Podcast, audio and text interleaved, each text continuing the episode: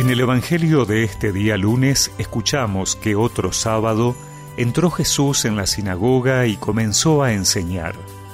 Había allí un hombre que tenía la mano derecha paralizada. Los escribas y los fariseos observaban atentamente a Jesús para ver si curaba en sábado, porque querían encontrar algo de qué acusarlo. Pero Jesús, conociendo sus intenciones, dijo al hombre que tenía la mano paralizada, Levántate y quédate de pie delante de todos. Él se levantó y permaneció de pie. Luego les dijo, Yo les pregunto, ¿está permitido en sábado hacer el bien o el mal, salvar una vida o perderla? Y dirigiendo una mirada a todos, dijo al hombre, Extiende tu mano. Él la extendió y su mano quedó curada. Pero ellos se enfurecieron y deliberaban entre sí para ver qué podían hacer contra Jesús.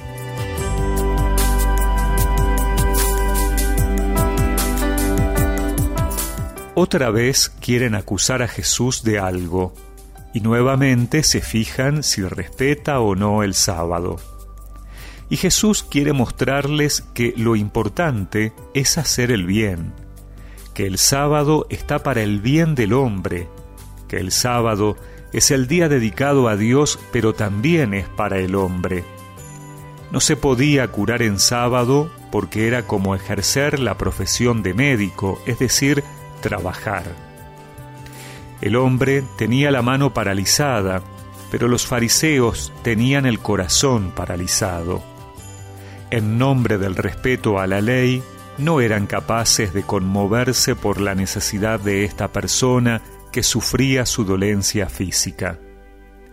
El hombre extiende su mano a Jesús y queda curado. A partir de ahora su mano podrá extenderse también a otros que lo necesiten. Su mano volverá a ser un instrumento en movimiento. Los fariseos, en cambio, se enfurecen y así se paralizan más, quedándose en sus propios conceptos e intereses. Uno recobra el movimiento físico por Jesús y los otros se paralizan más espiritualmente. Haciendo esta curación dentro de la sinagoga, que era un lugar de enseñanza, Jesús quiere dejar un mensaje importante para todos. El ser humano vale más que las costumbres y las leyes, que Él no ha venido a cambiar, sino a darle pleno cumplimiento. Ese pleno cumplimiento es el bien de los hombres. Tu mano, Señor, si quieres sanarme,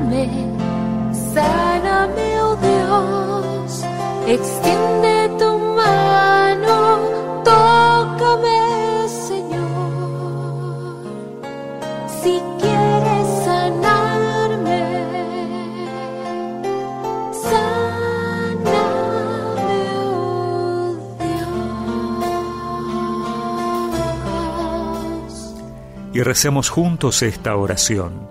Señor, sana mis parálisis, mis vergüenzas, mis miedos, todo lo que me limita en la acción y el servicio, y hazme un instrumento de tu amor. Amén. Y que la bendición de Dios Todopoderoso, del Padre, del Hijo y del Espíritu Santo los acompañe siempre.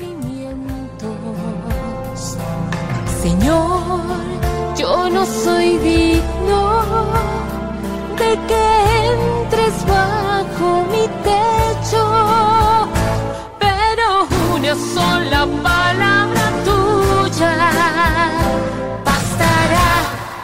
para sanarme.